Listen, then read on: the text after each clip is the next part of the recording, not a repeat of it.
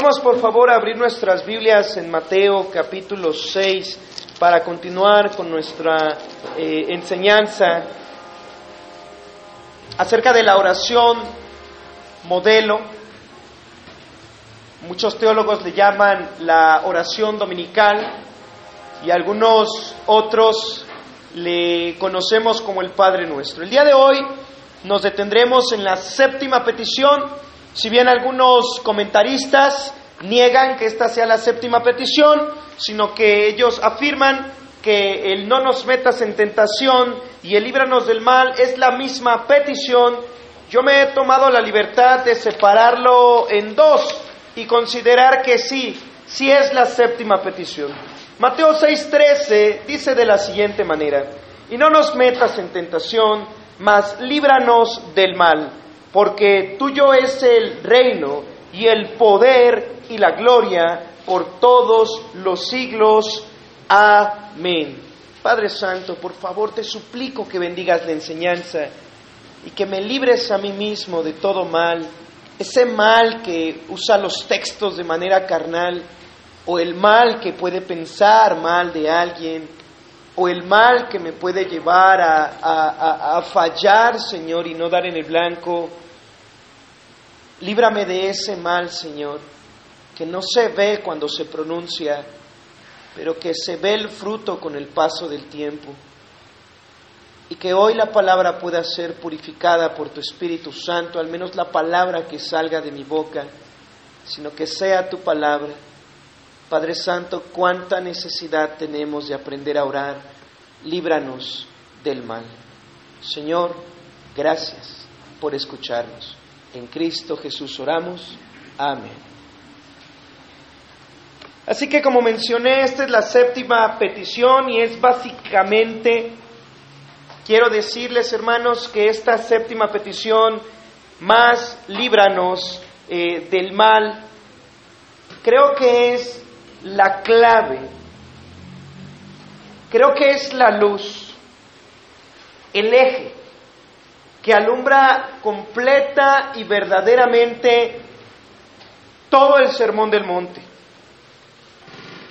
Esta séptima petición creo que es el poder de una verdadera oración, es decir, de una verdadera oración piadosa que prevalece delante de Dios. Aquellos que tuvieron la oportunidad de comenzar aquí a escuchar acerca de la enseñanza del Padre Nuestro, tomé aquel pequeño bosquejo que nuestro hermano Spurgeon encontró también en alguna ocasión. Y ustedes recordarán que en el versículo 9, cuando el Señor nos comenzó a enseñar diciendo, cuando ustedes oren, oren así, Padre nuestro que estás en el cielo, santificado sea tu nombre y así sucesivamente eh, entendimos que alguien que le dice Padre nuestro es un hijo que está lejos de casa, porque es Padre nuestro que estás en los cielos. Cuando se le dice santificado sea tu nombre, nos convertimos en adoradores, pues los ángeles le dicen al Señor, Santo, Santo, Santo. Cuando nosotros le decimos venga tu reino, nosotros reconocemos que somos siervos de este Señor.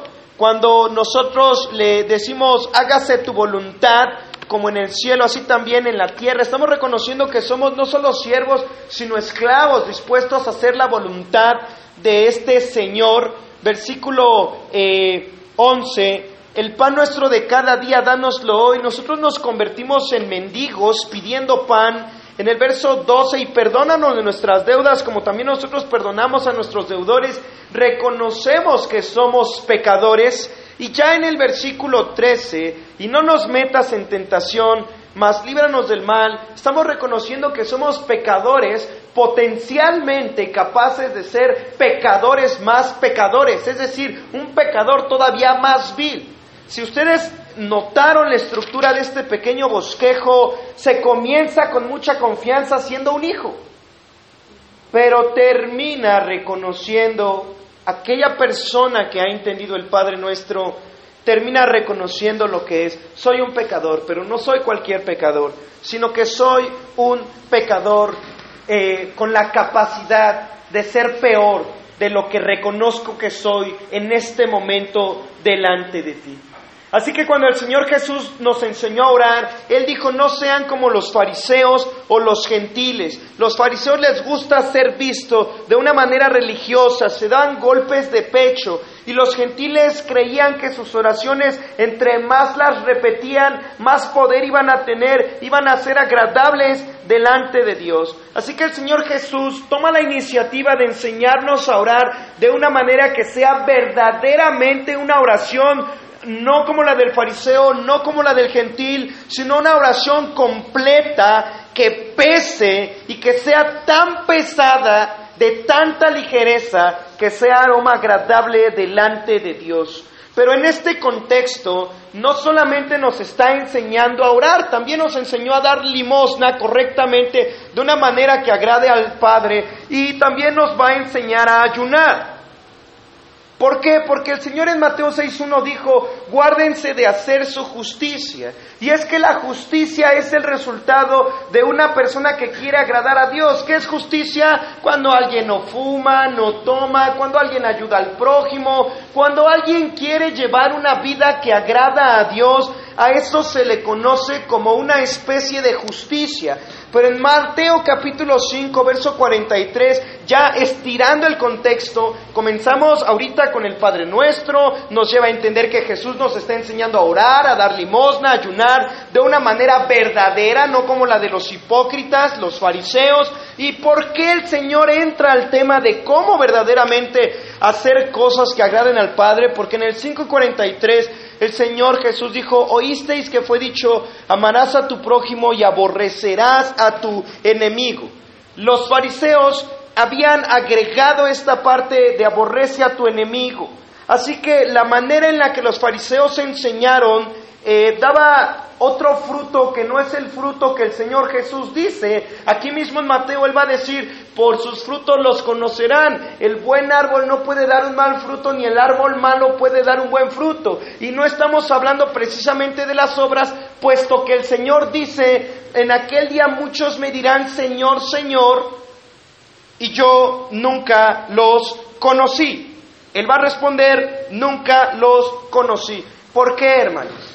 Y por eso insisto que este texto en específico de Mateo 6:13, no nos metas en tentación, mas líbranos del mal, ah, es una, una luz que alumbra completamente todo lo que el Señor ha estado enseñando en el Sermón del Monte. No se trata de cumplir, cumplir reglas. Ante Dios no se trata de buenas obras.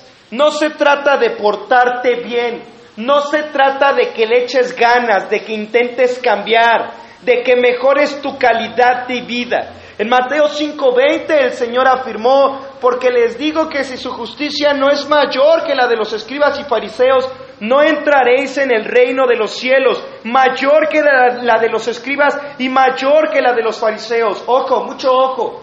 ¿Por qué? Porque otra vez vuelvo a Mateo 6:13 y no nos metas en tentación, mas líbranos del mal. Los fariseos interpretaron la ley de una manera defectuosa.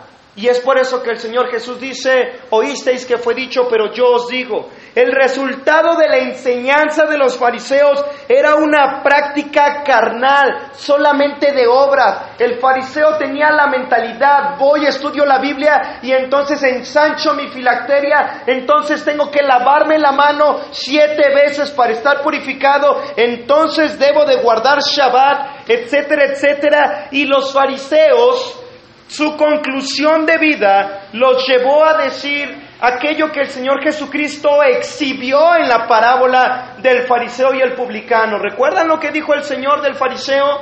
Subió en una ocasión un fariseo y un publicano a orar.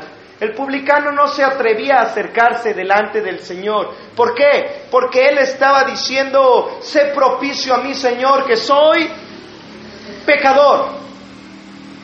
Y el publicano regresó justificado primeramente que el fariseo, porque el fariseo no podía ver exactamente la escena, la verdadera relación con Dios, sino que el fariseo decía, oh Señor, Te doy gracias porque diezmo de todo lo que tengo. Ayuno varias veces a la semana y oro. Vengo delante de ti a orar varias veces. Obras.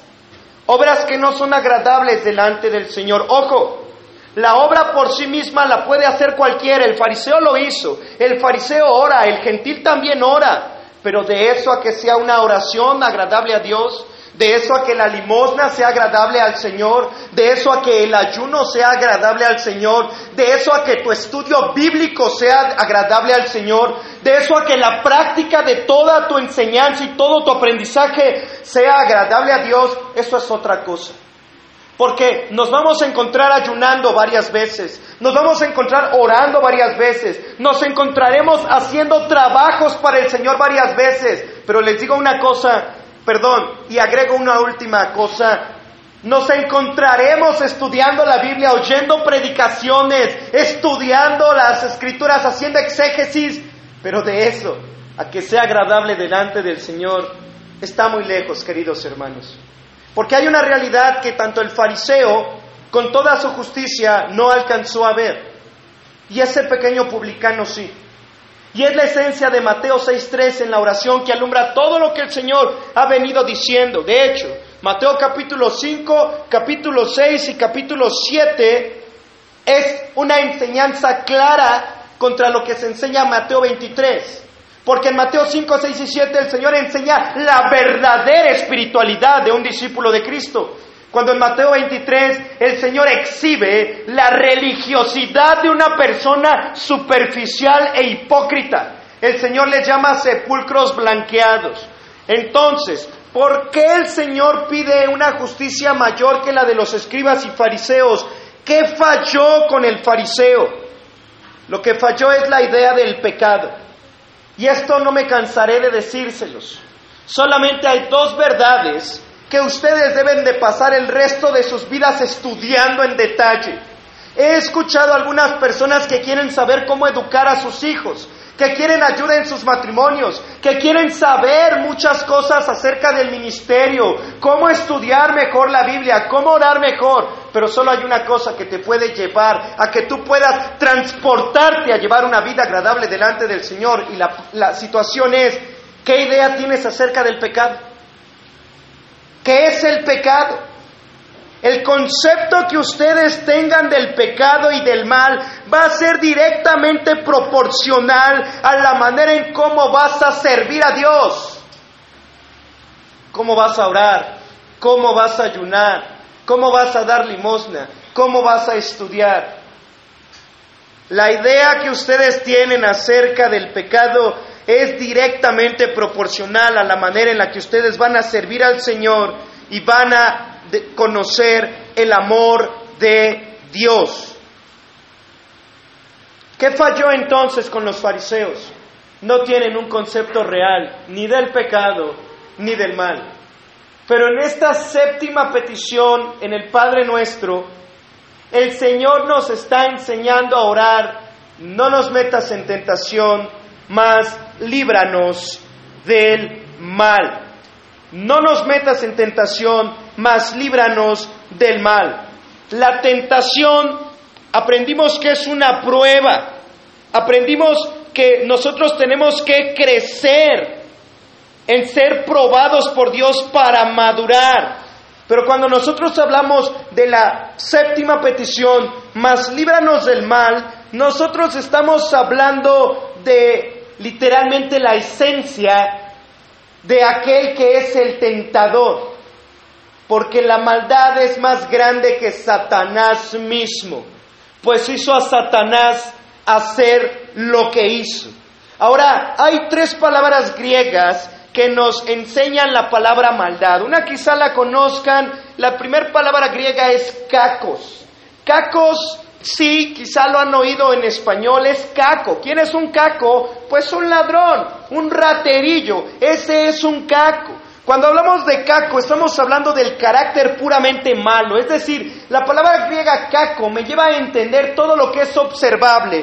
¿Qué es observable? Bueno, pues un ratero es observable. Cuando tú ves a una persona que conoces, quizá tú vivas en una vecindad o en una calle donde quizá alguno de tus vecinos es un ladrón, tú piensas que ese ladrón está llevando una vida mala. Y como lo observas, como tú sabes que de repente te toca la puerta de tu casa y te ofrece que unas llantas, que un bote de pintura, que un celular, que mira, a ti que te gustan las Biblias, pues tengo unas Biblias este, muy buenas, tengo unos, unas cajas de Biblias, lo más triste es que el cristiano lo compra, oh, perdón, tú sabes que te lleva discos eh, de MP3, de, canciones cristianas, películas piratas, etcétera, etcétera, tú lo observas y tú identificas inmediatamente, este hombre está llevando una vida mala, este hombre es un delincuente, es un ladrón.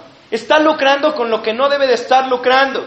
Tú lo observas y dices, es malo.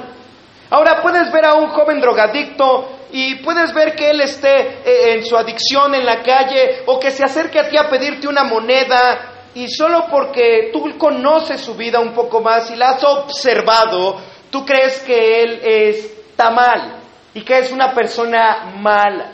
Así que la primera palabra griega, kakos, nos lleva a entender que cuando hablamos de maldad es todo lo observable.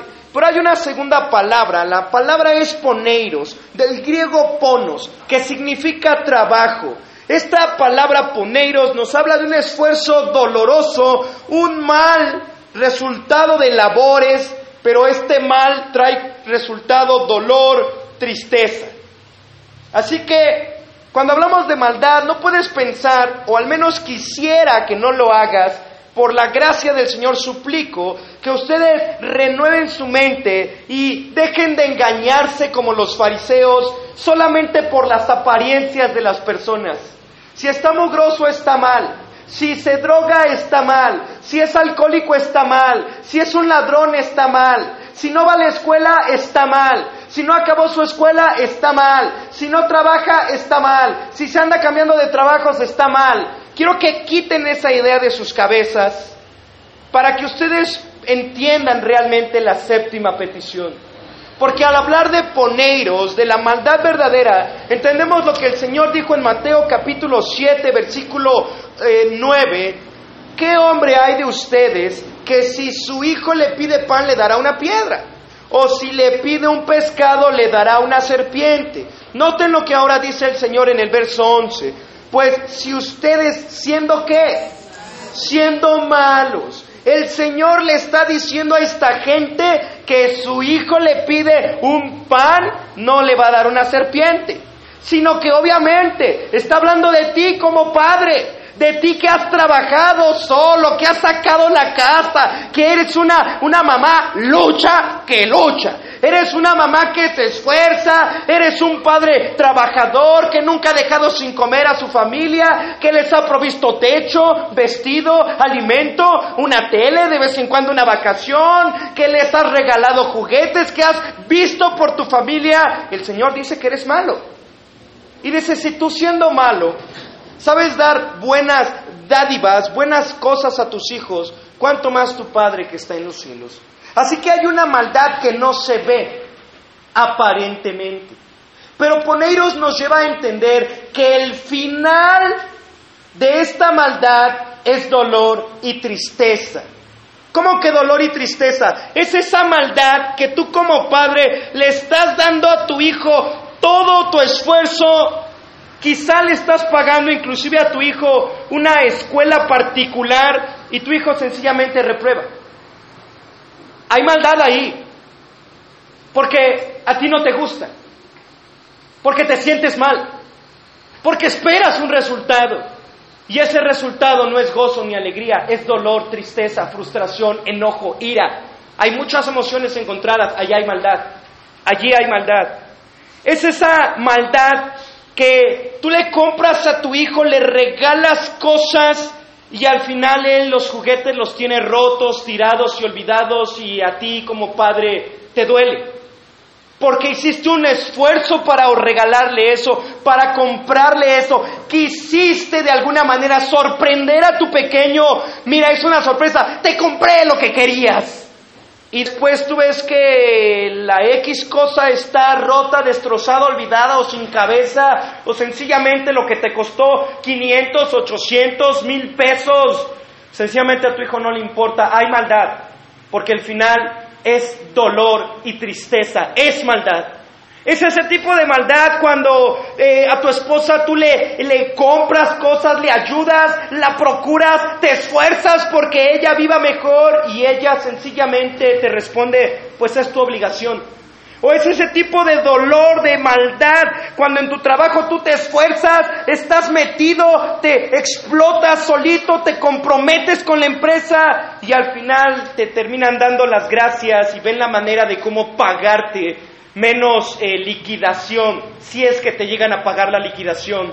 Y tú gastaste tu salud, tú gastaste completamente tu energía, tu esfuerzo, y el resultado fue dolor y tristeza. Hay maldad en esa manera. Es esa maldad que se va a manifestar tarde que temprano y que nos va a llevar a preguntarnos, ¿por qué? ¿Por qué si hice lo bueno? ¿Por qué si me esforcé? ¿Por qué si le eché ganas? ¿Por qué si hice lo mejor que pude y no escatimé ganas, ni dinero, ni recursos, ni tiempo, ni, ni contactos, sino que moví cielo, mar y tierra y a veces las tres cosas al mismo tiempo y el resultado fue dolor, tristeza, frustración? Así que hermanos, nosotros tenemos que extender nuestro panorama para no ser como los fariseos, pues el Señor es lo que está enseñando. Cuando oren no sean como los fariseos. Ellos olvidaron entender el pecado y la maldad. No ayunen como los fariseos porque olvidaron lo que era el pecado y la maldad. No den limosna como los hipócritas porque ellos no entendieron lo que es el pecado y la maldad. No estudien como ellos porque no consideran el pecado y la maldad. Ustedes su justicia tiene que ser mucho mayor que la del fariseo y el gentil. ¿Cómo? Mirando a Cristo, pues el fin de la ley es Cristo y Cristo murió por nuestros pecados.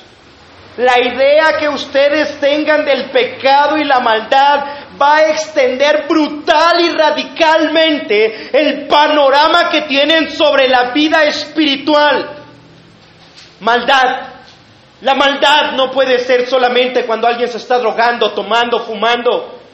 No, la maldad se respira en todo momento. Como dice Proverbios capítulo 14, versículo 13, Proverbios capítulo 14, y a esta conclusión llegó Proverbios 14, 13, aún en la risa tendrá dolor el corazón. Y el término de la alegría es congoja.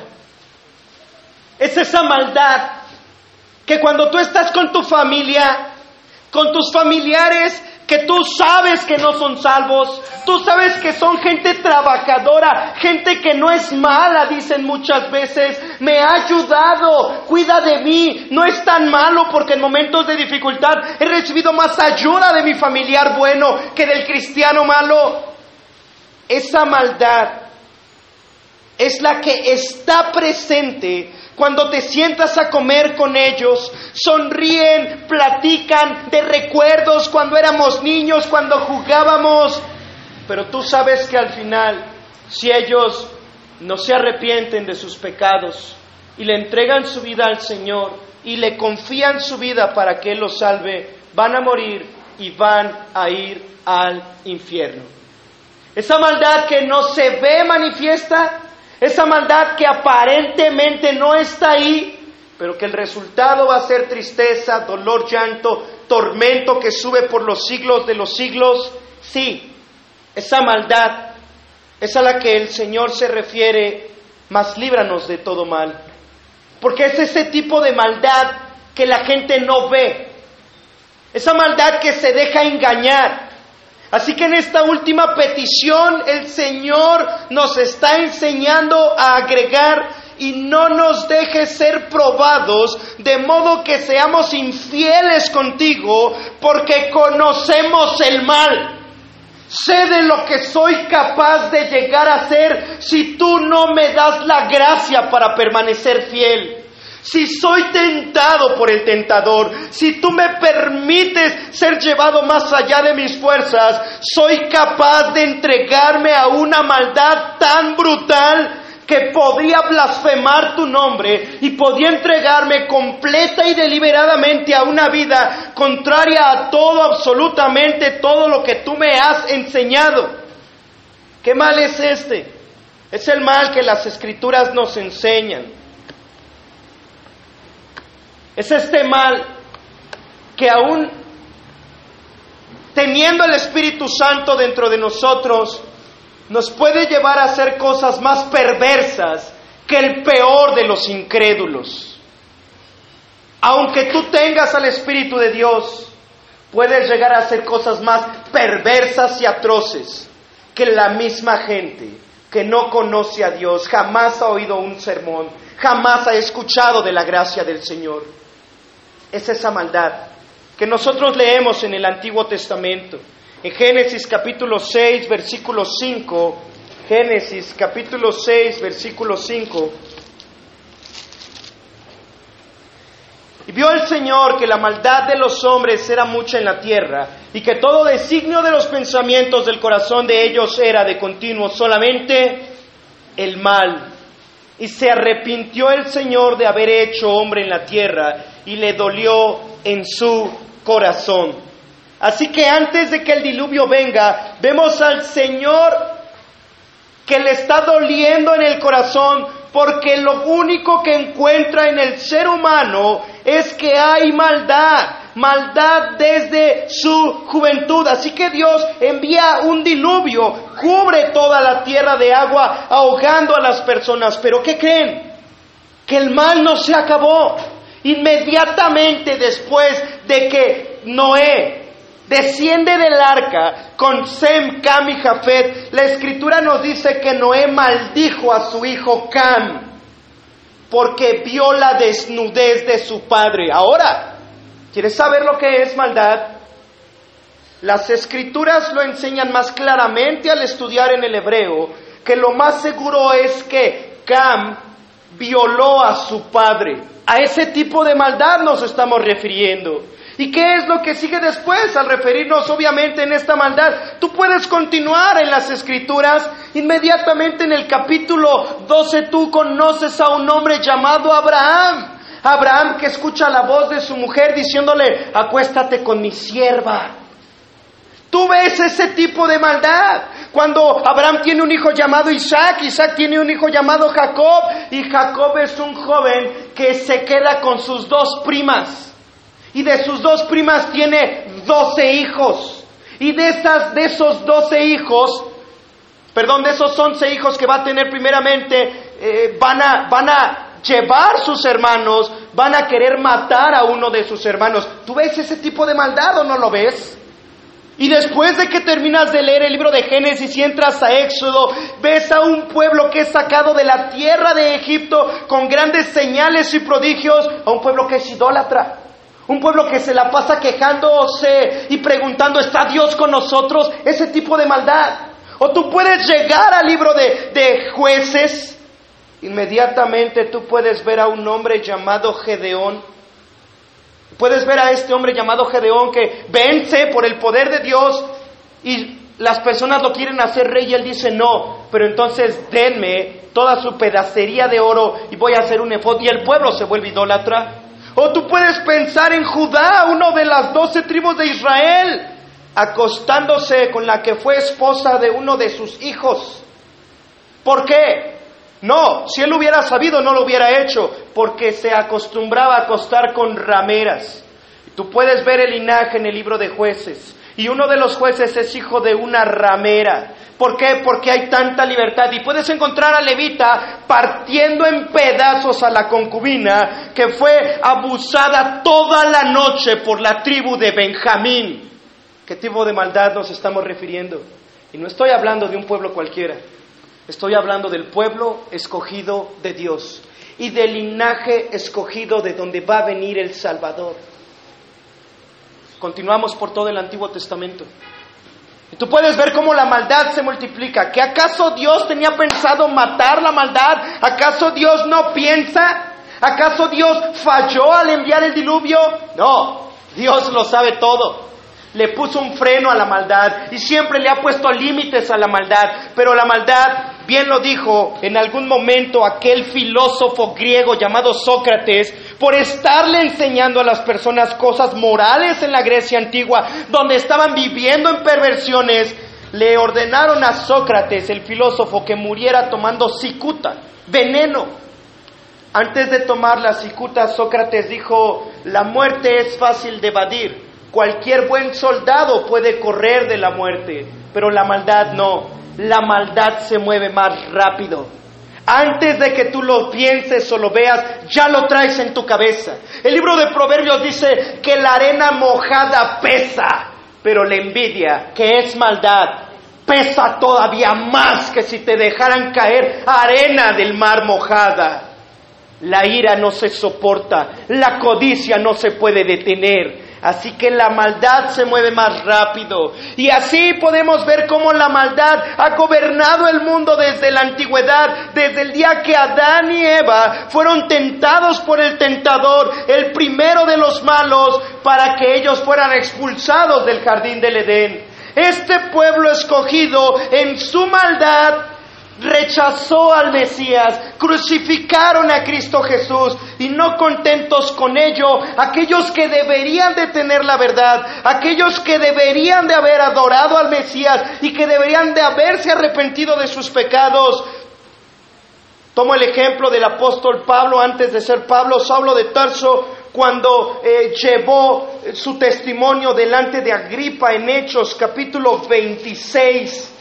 Hechos capítulo 26, en el versículo 9, Pablo da su testimonio de su maldad. Dice Pablo, Hechos 26, 9, yo ciertamente había creído mi deber hacer muchas cosas contra el nombre de Jesús de Nazaret, lo cual también hice en Jerusalén. Yo encerré en cárceles a muchos de los santos habiendo recibido poderes de los principales sacerdotes, y cuando los mataron yo di mi voto.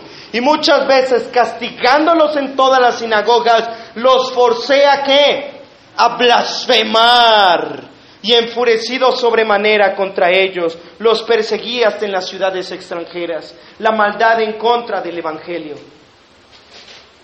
Y quiero que observen esto porque el apóstol Pablo dice, los obligué, dice enfurecido, los forcé a blasfemar. Imagínate de qué manera llegó la maldad del apóstol Pablo, que en nombre de su Dios, en nombre de los fariseos, en nombre de la religión, supuestamente del único Dios vivo y verdadero, llevó a cristianos que habían puesto su confianza en el Señor a que blasfemaran el nombre de Cristo Jesús. ¿Qué les habrá hecho? ¿De qué manera los habrá torturado? Para que negaran a Cristo Jesús. Así que cuando hablamos de la maldad, tú no puedes ver a Pablo, a Saulo de Tarso como un bebedor, un comedor, sino alguien recto, alguien respetado por la comunidad. Pero puede ser que toda una comunidad esté en misma maldad. Puedes ver al pueblo de Israel empapado de maldad. Puedes ver cuando él da la profecía en Zacarías y muere la mujer dentro del Efa y esa mujer se le llama maldad y lo llevan volando a un lugar donde la maldad se va a multiplicar. Maldad, maldad, maldad. Y aunque la Biblia es un libro santo, al ser un libro santo te muestra obras tan perversas de los cuales ni siquiera creerías encontrar en las noticias de la televisión hoy en día. Así que la Biblia te describe verdaderamente lo que es la maldad, para que tú renueves tu mente para que no empieces a pensar, soy bueno o es bueno alguien. El final del dolor en el corazón va a ser la perdición. Y por más que rías, y tú lo sabes, al sentarte a comer con tus seres queridos que han rechazado a Jesús, tú lo sabes, van a ser quizás sus últimas risas, porque al morir esa maldad que no manifiestan abiertamente, porque el Espíritu Santo detiene esa maldad de ellos en la tierra, va a ser manifestada en el día de Cristo Jesús. Y Él los va a juzgar conforme a sus obras. A ti te pudo haber engañado. Tú pudiste haber caído en la trampa de haber pecado contra Dios y haber amado el pecado y haber dejado el pecado en un nivel bajo, sopesando el pecado, sobrellevándolo y diciendo, todo el mundo lo hace. No debe de ser tan grave, no puede ser tan malo. Tú puedes ser un mentiroso y puedes caer en la mentira, pero Dios no. Él es verdad y aborrece por completo la maldad. Así que, queridos hermanos, quiero que hoy veamos tres maneras en las que la maldad se manifiesta. En primer lugar, quiero que entiendan lo que dijo el Señor en Génesis capítulo 6, versículo 5. Génesis 6, 5. Y vio el Señor que la maldad de los hombres era mucha en la tierra y que todo designio de los pensamientos del corazón del hombre era solamente el mal.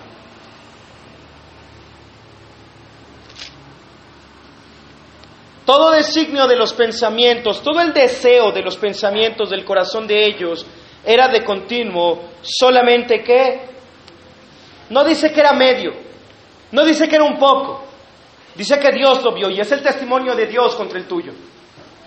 Es el testimonio del Dios santísimo y verdadero, incorruptible, contra lo que tus ojos corruptos ven, contra lo que tu corazón perverso y engañoso te dice. Este texto es el, es el testimonio del Dios que revela las escrituras para decirnos y advertirnos acerca de la maldad. La maldad está dentro de cada uno de nosotros mismos. Y esta maldad dentro de cada uno de nosotros no es paulatinamente el mal, no es esporádicamente el mal, no es de vez en cuando el mal, sino que es de continuo, solamente, solamente, solamente y solamente el mal. Así que Dios envía el diluvio y le pone un límite a toda esta maldad con la que se había ya corrompido toda la tierra. En el versículo 11 dice el versículo, y se corrompió la tierra delante del Señor y estaba la tierra llena de qué? De violencia. Y miró el Señor la tierra y aquí que estaba corrompida, porque toda carne había corrompido su camino sobre la tierra. ¿Ya te diste cuenta? ¿Cuánta corrupción? ¿Sabes lo que es corrupción? La corrupción es cambiar la justicia, cambiar la verdad, torcerla, difamarla, rebajarla, diluirla. Eso es corrupción. No mantenerte en lo que es absoluto y justo es corrupción. Así que la escritura nos enseña que el ser humano se había corrompido en aquella época. De tal manera que Dios decide ponerle un límite a esa maldad. Así que Dios vio desde los cielos, vio desde los cielos y detiene esa maldad. Después del diluvio, la maldad continuó, por ejemplo. Llegamos al libro de jueces y según el testimonio del Señor, vemos a un hombre sobre quien venía el Espíritu de Dios, Sansón. El hombre que se dice ha sido el hombre más fuerte sobre la faz de la tierra. ¿Sabes qué pasaba con Sansón y su pacto de nazareato? No podía acercarse a alguien muerto. No podía tener, no podía beber vino ni sidra. ¿Sabes que él se acercó a un muerto y el pacto había quedado violado? ¿Sabes que él no podía eh, eh, vivir de esa manera que él estaba viviendo? Y tú puedes saber por qué Sansón perdió sus ojos, perdió su cabellera. Sansón le gustaban las mujeres. ¿Cómo puede ser un hombre con el Espíritu de Dios, siendo un juez que liberó al pueblo de Israel, un hombre entregado a la lujuria? ¿Cómo puede ser que haya un hombre entregado a la lascivia teniendo al Espíritu de Dios y siendo usado por Dios? Tú puedes ver al rey Saúl, el Espíritu Santo viene sobre él, tú puedes ver que vino sobre él, hizo grandes cosas para liberar al pueblo de la misma manera, y tú puedes ver cómo él le gustaba quedar bien con las personas. O puedes ver al rey David cómo es un hombre conforme al corazón de Dios, cómo el Espíritu fue derramado en él poderosamente, cómo establece el reino de Israel como nadie lo pudo establecer. Y tú puedes ver que él es un homicida. Tú puedes ver cómo solamente se le antojó la esposa de su, de su mejor amigo y entonces la pide. Y cómo quiere cubrir su maldad. Y cómo no puede cubrir su maldad y hace una maldad mayor matando a su amigo. Es alguien que tiene al Espíritu Santo dentro de él. No estoy hablando de un incrédulo. Estoy hablando de la maldad. Del poder de la maldad.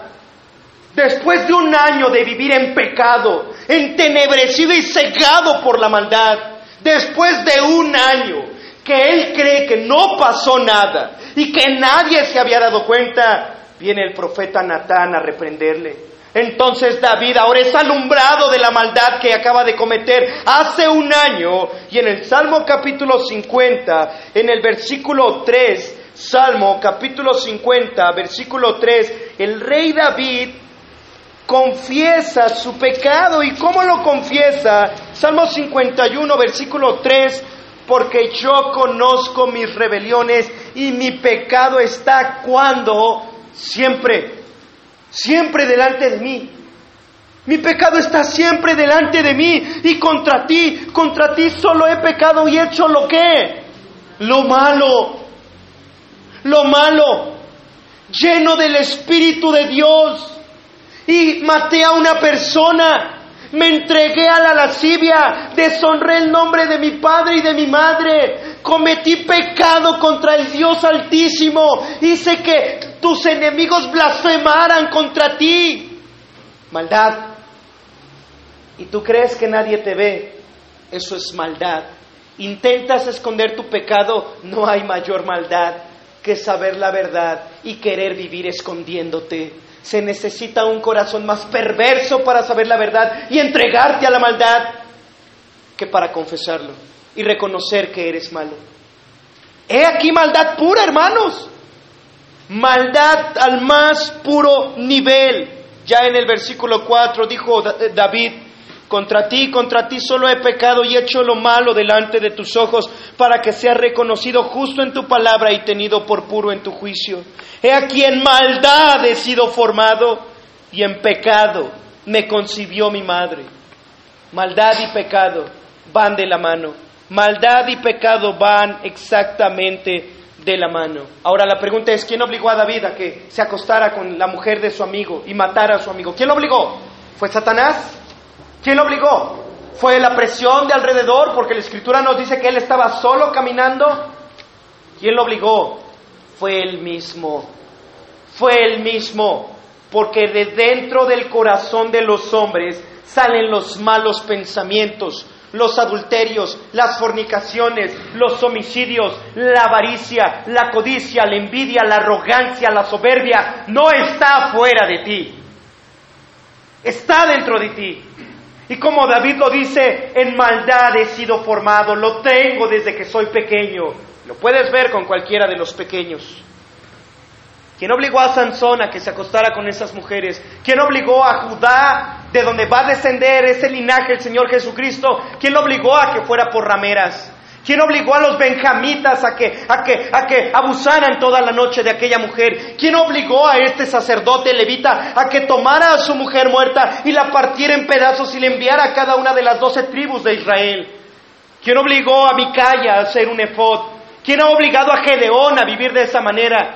¿Quién ha obligado a las personas en la escritura y son personas usadas por Dios? ¿Quién los obligó a entregarse a la maldad? No fue nadie. Pablo dice en Romanos capítulo 7. Pablo cuando escribe el capítulo 7 hay algunas, algunas personas, teólogos, que afirman que cuando Pablo escribe el capítulo 7, él era antes de que fuera convertido. Spurgeon lo refuta de una manera que me fascina. Yo no conozco a un solo, a un solo incrédulo que tenga problema con su pecado. Solo un cristiano salvo por gracia se preocupa de su maldad y de su pecado. Si tú no eres salvo, nunca te va a preocupar tu pecado. Nunca te preocupa tu maldad. Solo son pequeñas cosas, pequeños detalles, pequeñas cosas que todo mundo hace, que yo necesito arreglar, que le voy a echar ganas y que voy a cambiar, te lo prometo. Solo alguien que es salvo puede decir lo que Pablo escribió en Romanos 7, versículo 18.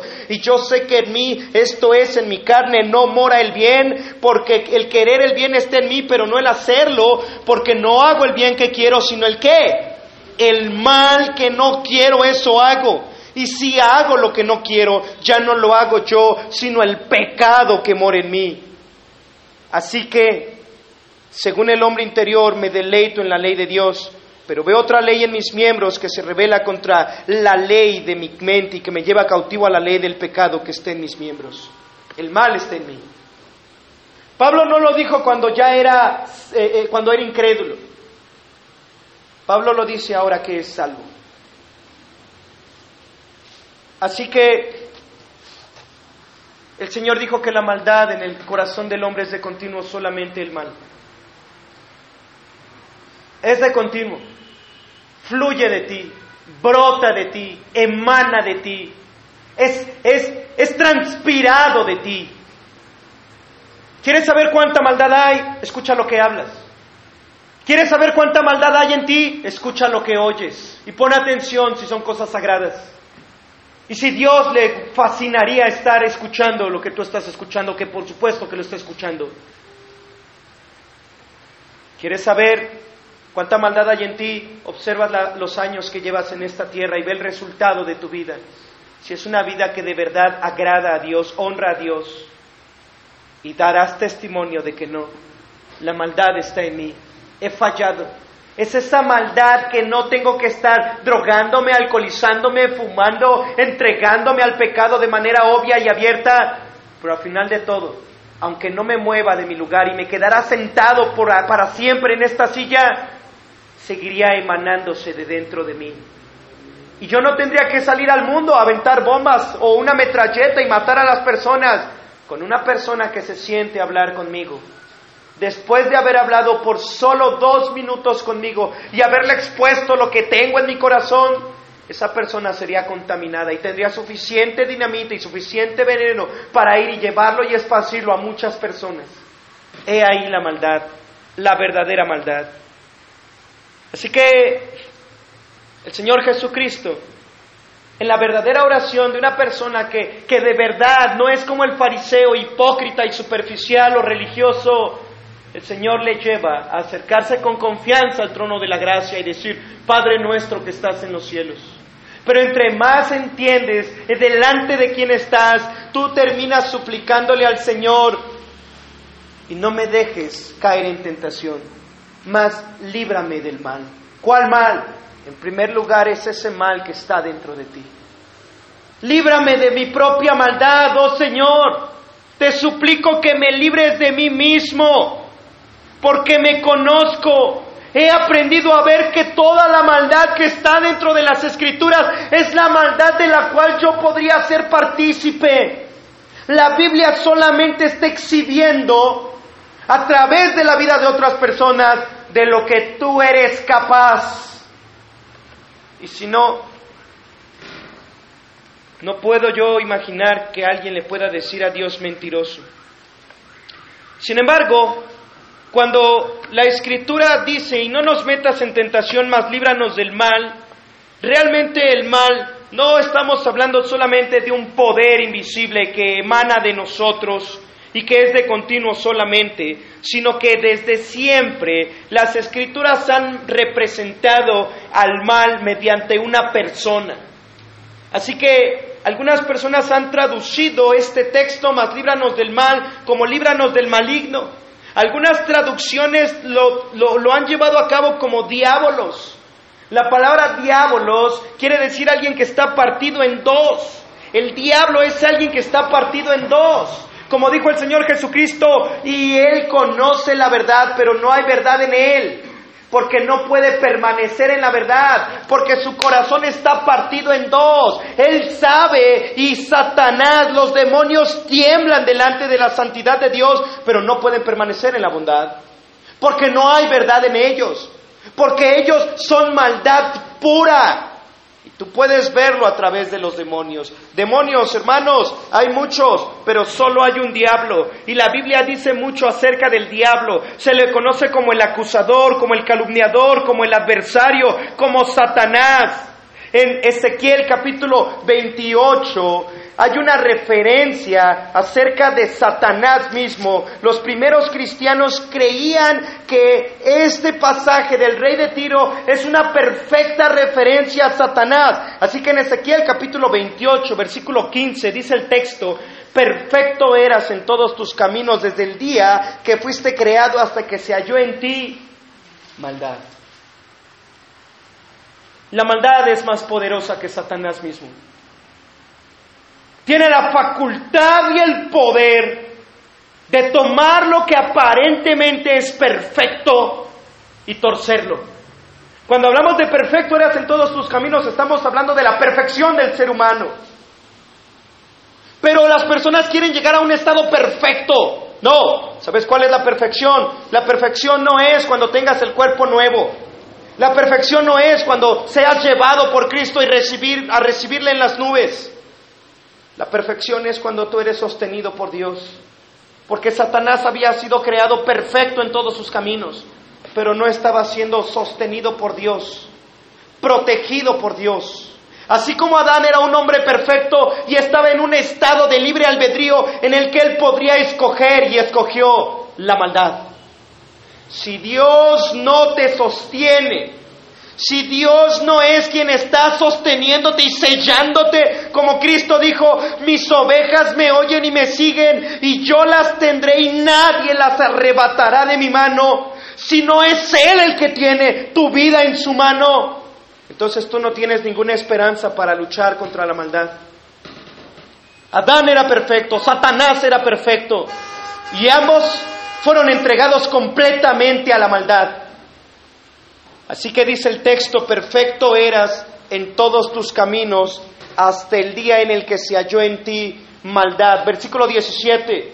Se enalteció tu corazón a causa de tu hermosura, corrompiste tu sabiduría a causa de tu esplendor. Yo te arrojaré por tierra, delante de los reyes te pondré para que miren en ti. Te corrompiste. Te entregaste a la maldad. Escogiste la maldad. Isaías 14 es un pasaje paralelo donde dice, fuego saldrá de ti. Así que hermanos, Satanás instiga al hombre a pecar. Desde Génesis capítulo 3, cuando se le presenta a la mujer, cuando hace su aparición, ahora que Satanás está entregado completamente al mal, y toda esa perfección, toda esa habilidad que Dios le dio a Satanás ahora está afectada por el mal, saturada por la maldad. Es igual que el ser humano, creado a imagen y semejanza de Dios, con la capacidad de amar, perdonar, edificar, traer vida, perfeccionar las cosas, cuidar de la creación de Dios. Y yo no veo nada de eso en ningún lado por parte del ser humano. Todo ese potencial fue destrozado y pervertido por el mal, por el poder del pecado. De tal manera que ahora todas nuestras habilidades son solamente para destruirnos y afectarnos unos a otros. Ve a la gente cómo habla entre ellos. Ve cómo ellos están chismeando entre ellos. Ve cómo ellos no pueden orar los unos por los otros porque no hay poder para orar entre ellos. Velos cómo ellos solamente se critican y se destrozan entre ellos, porque no hay vida en ellos. Ellos no pueden alegrarse con, con las victorias de otras personas, porque no hay vida en ellos. Ahora imagínate a Satanás, superior a cualquier ser humano, con un poderío y un potencial tan impresionante. Oh, querubín protector se le llama. Con una, una manera de armar la guerra impresionantemente colosal, tal potencial de hacer la guerra, tal potencial que dice, se prepararon tambores en tu nacimiento con la capacidad musical, la perfección de dominar el ámbito espiritual por medio de la música, pero corrompido al fin y al cabo. Yo no quisiera tener de enemigo a Satanás. Porque con tal magnitud de poderío, con tal capacidad y habilidad para controlar mis emociones, yo caería en un instante y no quisiera tenerlo de enemigo, porque perdería la batalla. Bueno, lo tengo de enemigo. Génesis capítulo 3, verso 1, otro título que se le da a Satanás en las escrituras, pero la serpiente era astuta, más que todos los animales del campo que el Señor Dios había hecho, la cual dijo a la mujer, con que Dios os ha dicho, no comas de todo árbol del huerto. La mujer le responde, pero en el versículo 4, Satanás dice, eh, entonces la serpiente dijo a la mujer, no moriréis, sino que sabe Dios que el día que comáis de él, serán abiertos vuestros ojos y seréis como Dios, nunca dijo que iba a ser Dios, sabiendo el bien y el mal.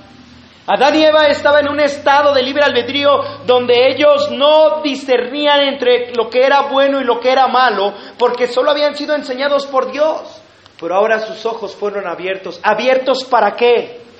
Para ver lo que Dios veía. Y Dios siempre ha visto el bien y ha visto el mal.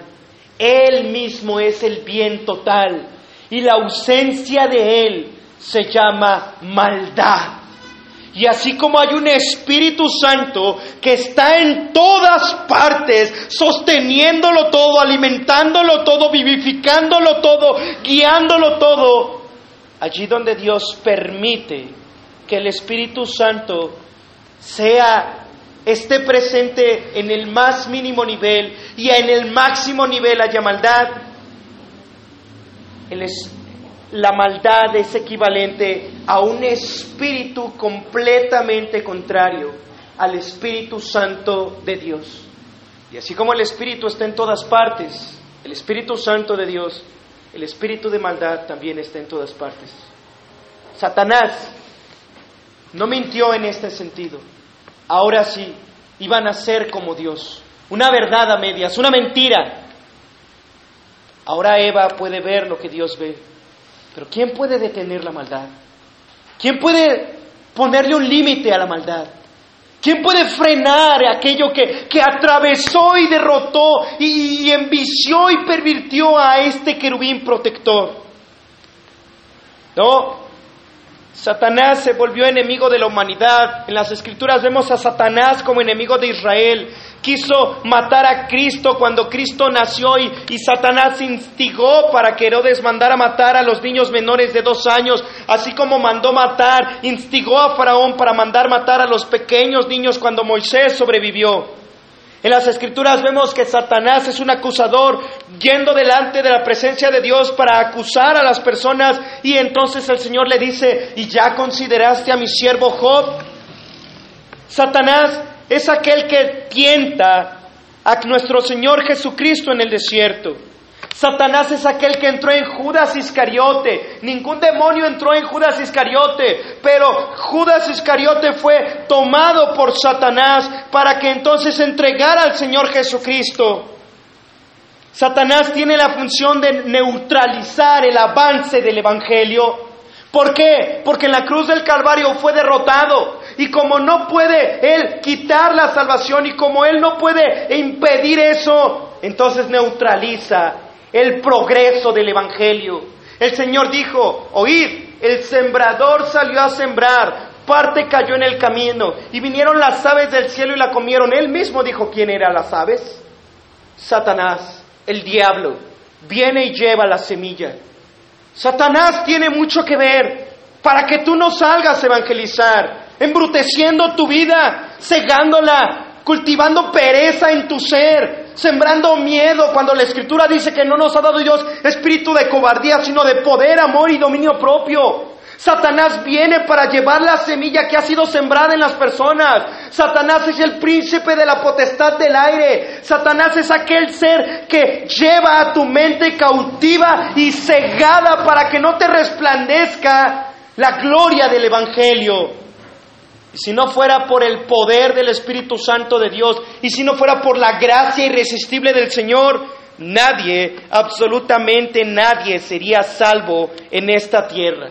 Satanás ciega el entendimiento, se disfraza como ángel de luz. Satanás pone falsos maestros en la iglesia de Cristo Jesús, levantando falsas doctrinas para confundir el Evangelio de la gracia, para rebajarlo, para inyectar obras, para que te mires a ti mismo, para que le eches ganas, para que nunca tengas un concepto real de lo que es verdaderamente la maldad y la ira de Dios sobre la maldad y el pecado que mora en ti haciéndote creer que no pasa nada y que solo estás un poquito enfermo de pecado, pero no estás muerto en tus pecados. Que ayudándote a ti mismo, que cambiándote de religión, que leyendo la Biblia va a ser suficiente. Que yendo a un estudio bíblico va a ser suficiente. Sin pagar el precio, yo nunca lo he creído. Yo nunca lo he creído. Satanás te hace creer que mientras tú vengas a la iglesia todo está bien. Satanás te hace creer que con que tú ores en tu casa todo está bien. Que tú no necesitas orar con los hermanos. Que tú no necesitas esforzarte más. Que todo es por una aparente gracia superficial. He ahí el poder de Satanás. Pero en Lucas capítulo 4 vemos una tercera manera de la maldad Así que en primer lugar vimos la maldad interna, en segundo lugar vemos la maldad externa en una personificada, es decir, en Satanás. Y en tercer lugar vamos a ver la maldad externa. En el versículo 5 del capítulo 4 de Lucas, Lucas 4, 5, dice la escritura, y le llevó el diablo a un alto monte y le mostró en un momento todos los reinos de la tierra. Y le dijo el diablo, a ti te daré toda esta potestad y la gloria de ellos, porque a mí me ha sido entregada y a quien quiero la doy. Si tú postrado me adorares, todos serán tuyos. Respondiendo Jesús le dijo, vete de mí, Satanás, porque escrito está al Señor tu Dios adorarás y a Él solo servirás. El tercer factor de maldad es precisamente esto, porque todo esto se le ha conferido a Satanás. Y Satanás dice, todo esto se me ha dado y a quien quiero yo lo doy. ¿Todo qué? Todos los reinos del mundo. Y cuando hablamos de lo, todos los reinos del mundo y hablamos de la palabra mundo, el testigo de Jehová hace muy bien en traducir esta palabra en su libro llamado Biblia, su traducción del Nuevo Mundo. Ellos le llaman el sistema. Y para que tú entiendas la palabra mundo, el mundo es el sistema, literalmente. Es decir, hoy es 9 de mayo y mañana es 9 de 10, perdón, mañana es 10 de mayo y ya vas a entender lo que es el sistema. Todo mundo va a estar comprando cosas para regalar a su mamá. Ese es el sistema. El 14 de febrero todo el mundo está regalando cosas porque es el Día del Amor y la Amistad. Ese es el sistema. Si hay una nueva pantalla y tú tenías una televisión de bulbo, no importa que quedes endeudado con un crédito en alguna tienda departamental, debes de tener una. ¿Por qué? Porque hay el sistema.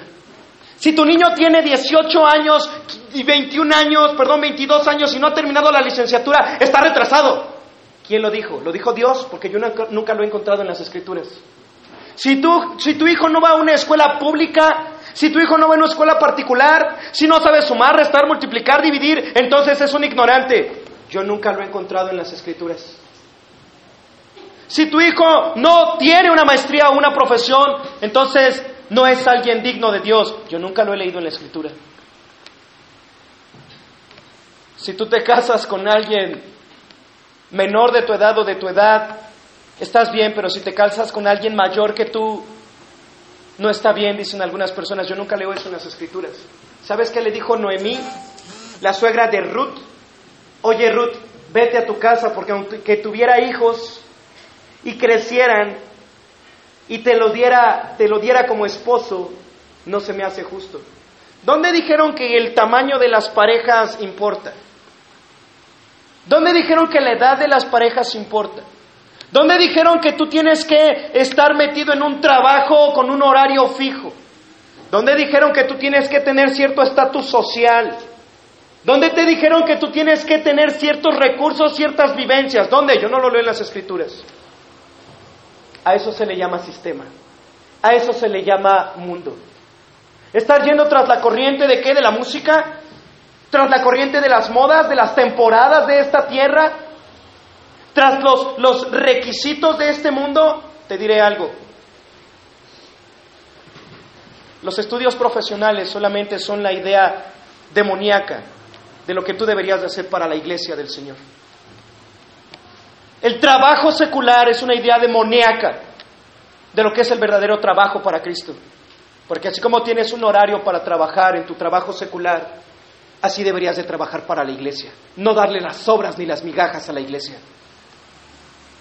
Y así como tú te esfuerzas para perfeccionar a tus hijos, para que sean hombres de bien con estudios, así deberías de esforzarte, dice la Escritura. Sobre todas las cosas adquiere esta sabiduría, la inteligencia, el conocimiento del Dios Santísimo. A mí qué me importa si mi pequeño bebé no va a saber muchas cosas de este mundo ni de este sistema. Y ya lo voy a ver a sus cinco o seis años con niños burlándose de él, porque no saben lo que es YouTube. No saben lo que son esos canales tontos que solo embrutecen a nuestra juventud. No sabe qué son las caricaturas de esta época. No sabe lo que es los artistas de este sistema. Y mi pequeño hijo va a ser un retrasado para ese tipo de gente saturada de mundo. Pero por la gracia del Señor suplico, oro y me esfuerzo porque sé lo que es la maldad. Yo quiero que Él tenga el conocimiento del Dios Santísimo. Que sepa discernir mi hijo lo que es la maldad, el pecado. A mí me importa más que sepa lo que es la maldad pura. Que Él disierna este espíritu que gobierna su propio pequeño corazón. Que Él conozca el embate satánico que le impide acercarse al Cristo Salvador y que entienda que no todo lo que brilla es oro, sino que Él está por un instante en esta tierra, en este sistema que va a ser condenado y destruido. Apocalipsis.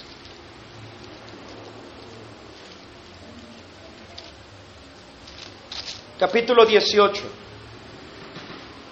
Apocalipsis capítulo 18 dice la escritura, después de esto vi a otro ángel descender del cielo con gran poder y la tierra fue alumbrada con su gloria y clamó con voz potente diciendo, ha caído, ha caído la gran Babilonia y se ha hecho habitación de demonios y guarida de todo espíritu inmundo y albergue de toda ave inmunda y aborrecible, porque todas, Todas las naciones han bebido del vino del furor de su fornicación, y los reyes de la tierra han fornicado con ella, y los mercaderes de la tierra se han enriquecido de la potencia de sus deleites. ¿Qué te hace feliz? ¿Una marca de ropa? Mundo. Porque hay personas que no les gusta comprarse ropa en el tianguis de 5 o 10 pesos. ¿Por qué? Mundo.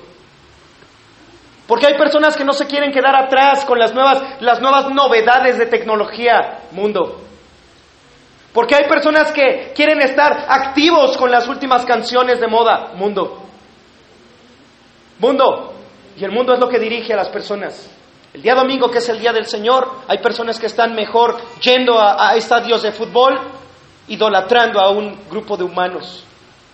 Y tú puedes ver a personas que saben más del estilo de vida de sus supuestos artistas, ídolos, sus dioses temporales, que realmente de Jesucristo. Te pueden decir su edad, te pueden decir su fecha de nacimiento, te pueden decir su gusto, y aunque al artista ni le importa tu vida, es tu Dios, y la gente está sometida a falsos dioses. Mundo. Lo que me fascina del versículo 3 dice al final, y los mercaderes de la tierra se han enriquecido de la potencia de sus deleites. Por eso en el Sermón del Monte el Señor Jesús nos va a enseñar a, orar solamente, basta día cada su propio afán, y con que tengas sustento, comida, techo, vestido, con eso es suficiente para tu vida. ¿Por qué estás trabajando? Por mundo. Por mundo. ¿Por qué?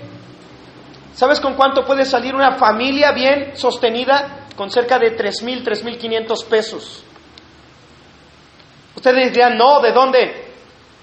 perdón por la, la, palabra, pero por tontos nosotros gastamos mucho en la tienda de abarrotes y en las verduras. ¿Sabes por qué? Por mundo. Porque si todos nosotros cooperáramos para que compráramos una caja, para comprar en, en la central de abastos, a todos nos saldría más barato y los costos se reducirían y entonces tendríamos más tiempo para servir al Señor. No tendríamos que estar trabajando todos, ¿verdad? Tanto tiempo, ¿para qué ganas tanto? Para tu mundo. Porque quieres un estilo de vida, quieres un estatus social, y yo nunca veo eso en las escrituras. Eso es mundo, deleites de esta tierra. Leonard Ravenhill decía, el entretenimiento es el sustituto demoníaco del gozo.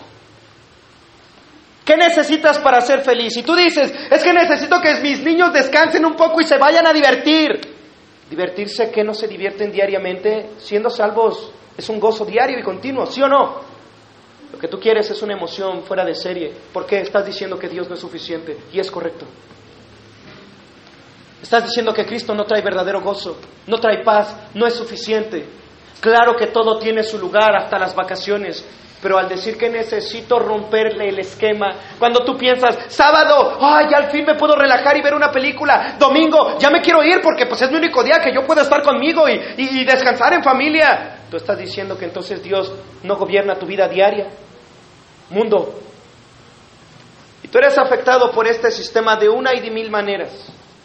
Y ahí está la maldad manifestada. No tienes más que salir a la calle y tú puedes ver la maldad en la manera en cómo se visten las personas, la maldad en la música que se oye en los transportes públicos, la maldad en la manera en cómo hablan las personas, la maldad en los puestos de periódicos, la maldad en lo que enseñan en las escuelas, la maldad en tu compañerito de escuela, la maldad en la universidad, la maldad en el trabajo. Tú puedes ver la maldad en todo tipo de lugares. Primera de Juan, por favor. Capítulo 2. Vamos a ir concluyendo la enseñanza. Así que en Primera de Juan capítulo 2 versículo 15 dice, no améis al mundo ni las cosas que están en el mundo. Si alguno ama al mundo, el amor del Padre no está en él.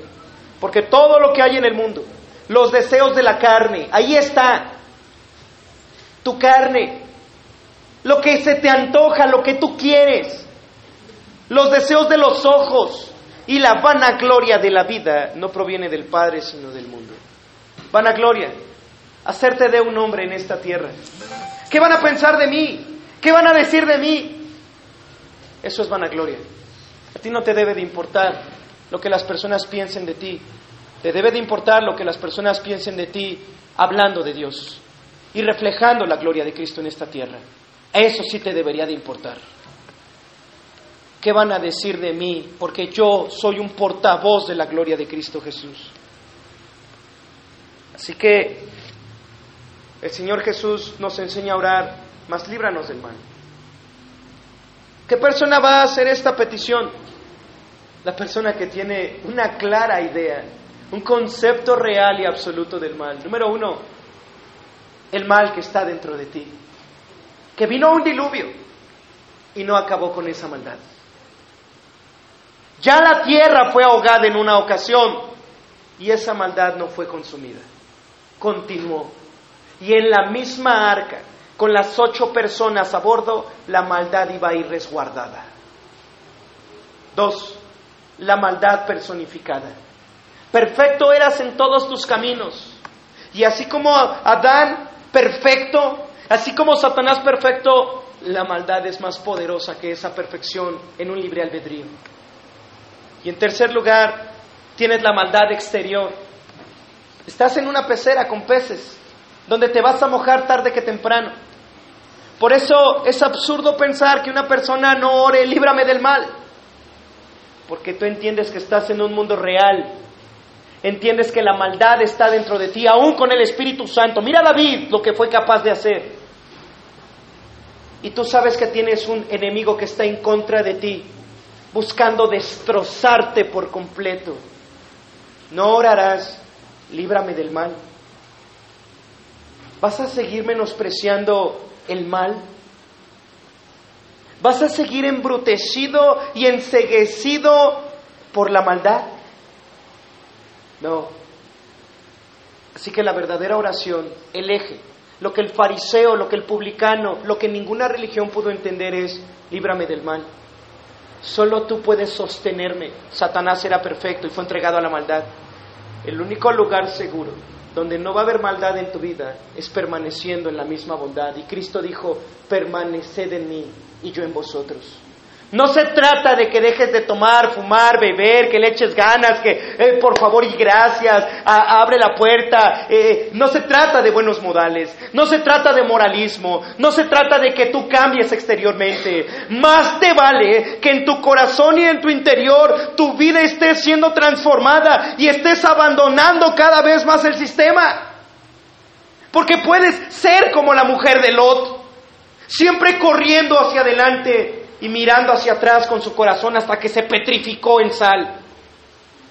Puede ser como el pueblo de, Israel, siempre deseando volver a Egipto. Hay maldad, maldad al más puro nivel.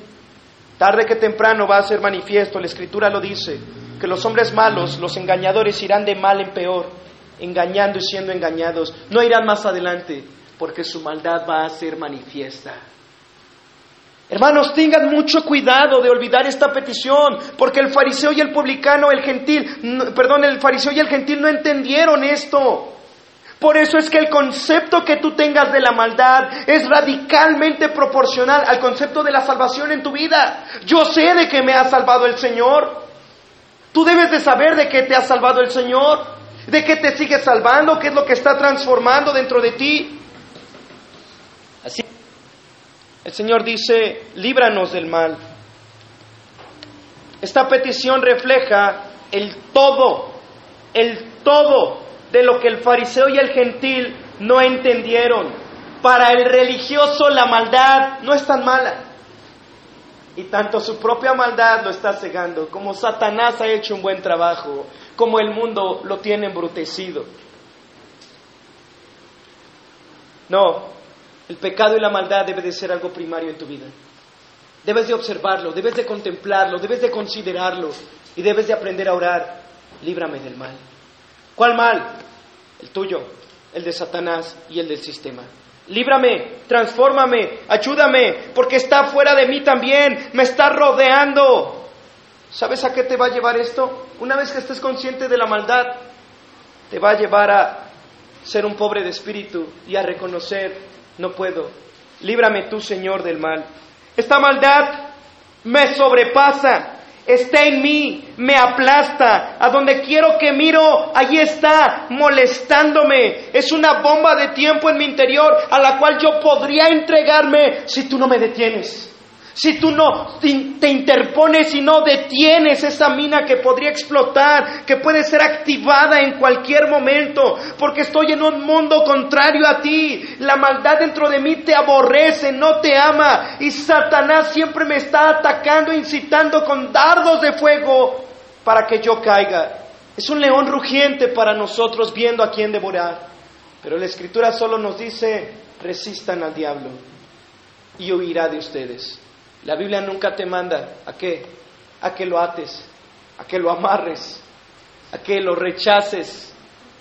Jamás, hermanos, no puedes hacer nada contra Satanás, ni contra este sistema, ni contra tu propia maldad. Ya fue vencido y sabe que le queda poco tiempo. Y va a ser hasta lo imposible, va a ser hasta lo imposible para que tú seas afectado por esta maldad. Así que hermanos, yo quiero terminar con una exhortación para cada uno de ustedes, pues aquí mismo en Primera de Juan capítulo 2, en el versículo 14, Primera de Juan 2.14, os he escrito a vosotros padres, porque habéis conocido al que es desde el principio. Os he escrito a vosotros jóvenes, porque sois fuertes y la palabra de Dios permanece en vosotros y que habéis vencido al maligno. Al hablar del maligno hablamos de la maldad. Y yo les exhorto a que ustedes entiendan estas edades espirituales.